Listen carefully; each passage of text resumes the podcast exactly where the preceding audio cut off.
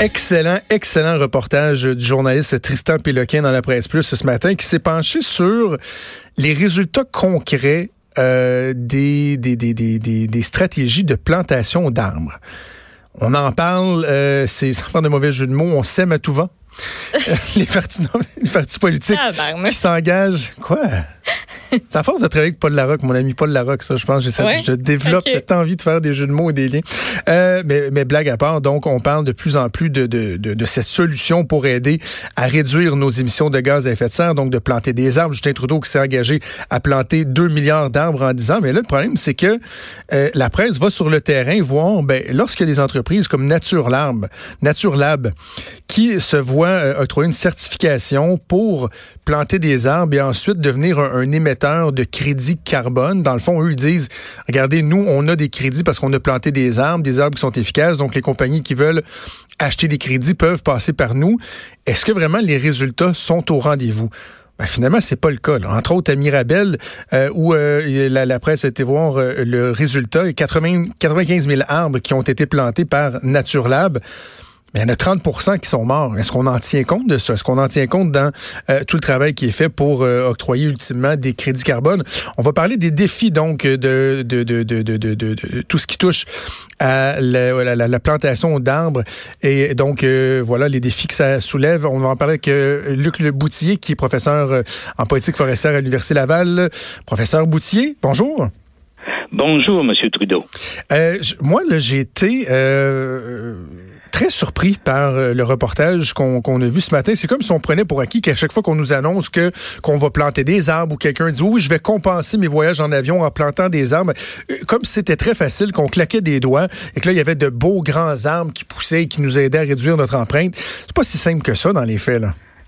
Ben non, c'est pas si simple que ça. Vous avez bien raison et euh, et en ce sens-là, on fait œuvre utile euh, avec euh, l'article de la presse, là, parce qu'on montre que euh, ben il s'agit pas juste de financer du plantant, de la plantation d'arbres pour euh, se dédouaner par rapport à notre empreinte carbone. il faut se poser des questions. Mais c'est quoi les défis quand, quand, quand on décide de massivement planter des arbres? Parce que là, par exemple, dans le ciel, l'exemple qui nous est soumis, bon, euh, on voulait, on a planté 13 000 épinettes noires euh, il y a huit ans, mais euh, au sommet d'une espèce de talus avec juste trois pouces de terre en dessous. Puis c'est quoi? On s'est dit, on va croiser les doigts, puis on va espérer qu'on va revenir dans 10 ans, puis qu'on va avoir des arbres? Oui, ben si c'est ça, c'est on a affaire à un mauvais entrepreneur. Euh, on a affaire à quelqu'un ou enfin une entreprise qui a euh, ben, qui a voulu se servir du prétexte euh, de la lutte au changement climatique et hmm. pour, pour, pour faire la pause. je pense que quand on s'embarque et quand on s'embarque dans l'utilisation des arbres pour séquestrer du carbone, la logique est intéressante, mais encore faut-il que le petit arbre devienne grand. Alors, il s'agit pas juste quand on est sérieux avec cette histoire d'utiliser la forêt pour lutter contre les changements climatiques, il s'agit pas juste de planter des arbres, il faut les accompagner. Parce que pour que ça fonctionne, il faut que petit arbre devienne grand. Alors ça, ça veut dire que euh, dans tout programme de boisement, euh, ben, il faut nécessairement non seulement bien planifier la phase de production de plants et de plantation, il faut s'assurer qu'il y a un programme de suivi environnemental à relativement long terme. Dans les premières années, c'est crucial, c'est vital, parce que tout ça n'a de sens que si les petits arbres survivent. Alors, il faut, dans les premières années, bien accompagner les plantations et y aller à plus long terme pour s'assurer que les gros arbres euh, donnent le rendement voulu. Quand, quand vous dites, euh, professeur Boutier, qu'il faut les accompagner, ça demande quoi comme, comme accompagnement? Faut-tu aller à tous les jours les arroser, y aller une fois par semaine? Ça, demande quoi comme suivi? Ben, quand même pas, là. On n'est pas dans le cas d'un potager. euh, mais néanmoins, dans les premières années, ça exclut pas qu'on y aille trois, quatre fois par année. ne serait est-ce que pour s'assurer que, surtout si on a euh, planté en milieu adverse, ben pour s'assurer que les choses se passent bien. Bon, par exemple, euh, quand on reboise un site de prélèvement de matériaux granulaires pour faire une route.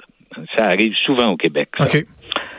Euh, ben là, euh, ces petits arbres-là, ils sont pas dans un contexte, c'est pas comme de reboiser une forêt qu'on a récoltée. Là, euh, on est ni plus ni moins dans ce que certains appellent un, un pit de gravel. Alors, c'est pas vraiment des conditions faciles. Et si vraiment l'objectif, c'est pas juste de reverdir un, un, une gravière, mais plutôt de lutter contre les changements climatiques, ben là, il, faut, il va falloir vraiment les accompagner, ces petits arbres-là. Euh, pour euh, faciliter euh, leur survie.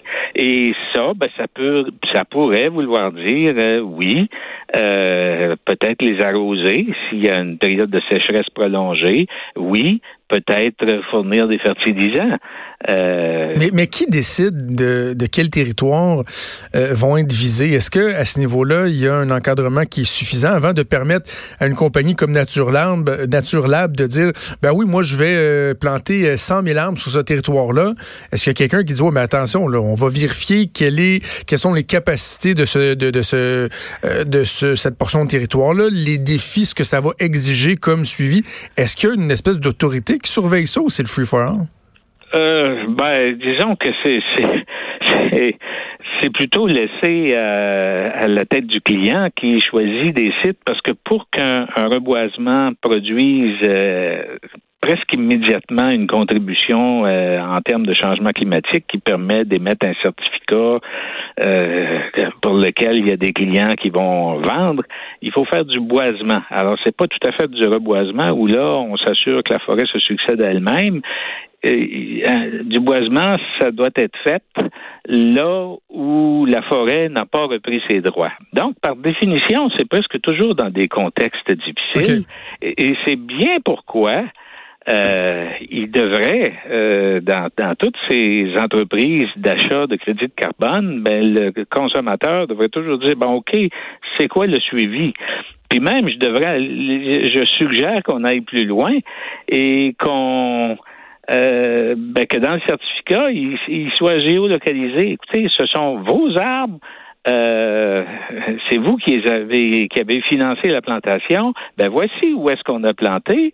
Puis allez donc voir une fois de temps en temps, pour vous développer cette espèce d'attachement aux, arbres qu'on a financés.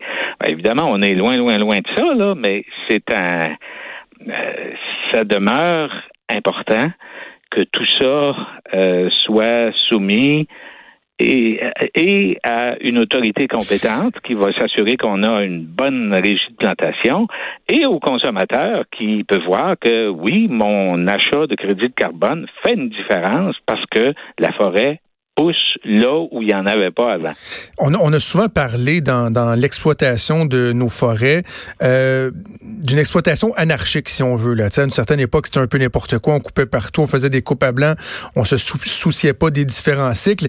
Est-ce que ça se peut du développement anarchique? Parce que là, avec justement le, tout ce contexte-là, le concept des crédits carbone, la plantation d'arbres, d'en vouloir en planter 2 milliards en, dans deux ans, en, dix ans, bon, le, Parti vert russe encore plus. Est-ce est-ce qu'il y a un risque, justement, un peu comme vous, avez commencé à l'exposer, que le développement se fasse un peu tout croche et que ultimement on, se nuise plutôt que de s'aider, ou en tout cas qu'on n'atteigne pas les résultats escomptés? Ben, vous avez tout à fait raison. Euh, il y a peut-être dans cette espèce de, vous savez, on se sent tous un peu coupable vis-à-vis de notre euh, empreinte carbone. Alors, on est prêt à se dédouaner, à acheter. Et là, il y a certainement des entrepreneurs qui réalisent bien là que c'est plus ou moins surveiller, contrôler cette affaire-là. Bon, ben il y a une occasion de faire de l'argent facile et, euh, et, et, ça donne euh, une utilisation anarchique, j'aime bien votre mot, de cette idée de boisement pour lutter contre les changements climatiques. Et là, on est en train de pervertir. C'est une excellente idée, mais si on la fait n'importe comment, et surtout sans l'idée obligatoire d'un suivi environnemental à long terme, ben euh, là, on débouche sur toutes sortes d'excès. Luc Boutier, professeur euh, en politique forestière à l'Université Laval. Toujours un plaisir de vous parler. Merci. Ça me fait plaisir, M. Trudeau. Au Merci. Excellent travail, vraiment, là, de la presse. des choses qu'on prend pour acquis parce que c'est vert, c'est bon, euh, on en veut toujours plus. Finalement, tu dis, wow, mais attends, il faudrait peut-être s'assurer que ça se fasse euh, ça se fasse comme il faut. Avant qu'on euh, aille en pause, Maude, parle-moi un peu du vote par anticipation. ça s'est conclu hier. Les gens ont, beaucoup adhéré, ont beaucoup voté. Même que toi, au niveau personnel, tu as trouvé l'expérience un peu quoi pénible? Un peu plate. Ben, il faut savoir que vendredi et samedi, on a plus de 2 millions de personnes qui ont été votées, contrairement à l'an dernier. Les deux premiers jours du vote par anticipation, on avait 1,6 millions. moi, je me suis déplacée hier. Je me suis dit, 8 heures, lundi soir, fin de long congé, ben, il n'y aura personne à la paroisse Saint-Bruno pour aller euh, exercer mon droit de vote. Puis finalement, j'ai attendu 45 minutes. C'est très long. 45 minutes parce que ce qui se passait, c'est qu'il y avait trois boîtes de scrutin. Puis sur ta carte électorale, ben, tu es associé à une boîte en particulier. Fait qu'il y avait deux tables où il y avait absolument personne. Puis les messieurs et les madames se tournaient les pouces. Tu sais, ceux-là qui regardent sur la liste électorale, qui ben donnent ton petit bulletin de vote. Fait que tout le monde se tournait les pouces de ce côté-là. Puis après ça, tu avais une grosse file d'attente pour la seule et unique boîte que ça a l'air que tout le monde, on a décidé de venir voter ce, ce soir-là. Euh, fait que dans une belle pièce beige avec des petits Jésus qui nous regardaient assis sur nos chaises brunes. On attendait. Puis, tu sais, mon début, je regardais la file, je me disais, oh, ce sera pas si long. Finalement, j'entendais le monsieur qui nous accueillait à la porte qui dit, euh, qui parlait avec une autre madame qui demandait ben, combien de temps d'attente à peu près. Puis il disait ben tu sais à peu près on calcule 2-3 minutes par personne. Ben vous en avez pour 45 minutes. Elle a reviré de bord. Là, moi j'étais rendu loin. Là. Je, je, me suis déplacée. Je sais que c'est pas trop loin de chez nous, mais là tant qu'à être rendu, je vais prendre mon mal en patience et je vais attendre puis euh, ça va finir là. là. Et, ça, ce que tu dis là, on le voit souvent que tu arrives. Puis là tu sais pas pourquoi mettons tu as le pôle 602 qui a un line-up de 45 minutes, mais le pôle 603 604 tu y vas euh, comme ça instantanément. Est-ce que tu oserais une hypothèse? Mettons que je pose la question. Là. Oserais-tu une hypothèse? Pourquoi, mettons, shit, ça a tombé sur le 602 puis je suis dans celui-là? Là? Je sais pas pourquoi tout le monde était dans. Nous autres, c'était le 616. Le 616, là, il y avait du monde en euh, tabarnouche. On avait tous des noms de famille qui correspondaient. Euh, Est-ce qu'il y avait beaucoup de personnes âgées? Euh, je te dirais que c'était vraiment euh, c'était mélangé. Là. Il y en a qui devaient être à leur premier vote puis qui étaient là avec euh, peut-être des parents, puis d'autres qui étaient ben, dans ma tranche d'âge, mi-vingtaine, mi-trentaine.